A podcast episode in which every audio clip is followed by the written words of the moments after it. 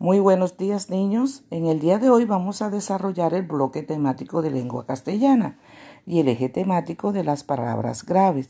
¿Cuál es el objetivo a alcanzar? El primero sería conocer cuáles son las palabras graves. El segundo es identificar las palabras graves que llevan tilde. Y el tercero y último, reconocer dónde llevan la sílaba tónica las palabras graves y cuándo la llevan. Lo que estoy aprendiendo, que las palabras graves son aquellas que llevan el acento en la penúltima sílaba. Ejemplo fácil. Y se les marca el acento o sílaba tónica cuando no terminan en las consonantes N o S o en vocal, lo contrario de las palabras agudas.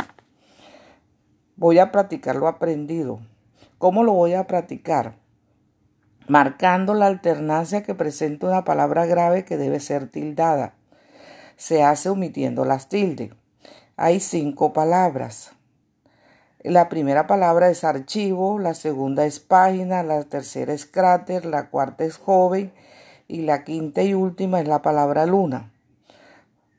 ¿Cuál se le marca la tilde? La palabra cráter, porque ahí hago el mayor esfuerzo de voz en la penúltima sílaba y se les marca la tilde porque lleva, eh, perdón, porque termina en consonante diferente de N o S.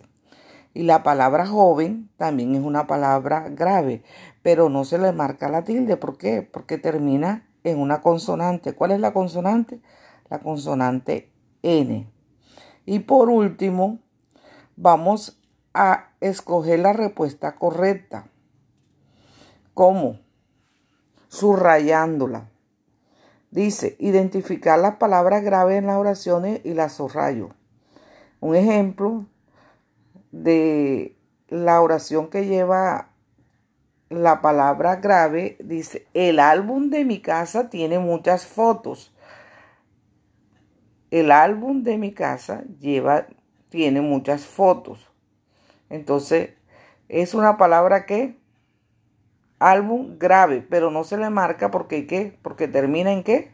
En N. Entonces hay que tener muy en cuenta que cuando puede ser una palabra grave y se le hace el mayor esfuerzo de voz en la penúltima sílaba, pero no se le marca ¿por qué? Porque termina en N.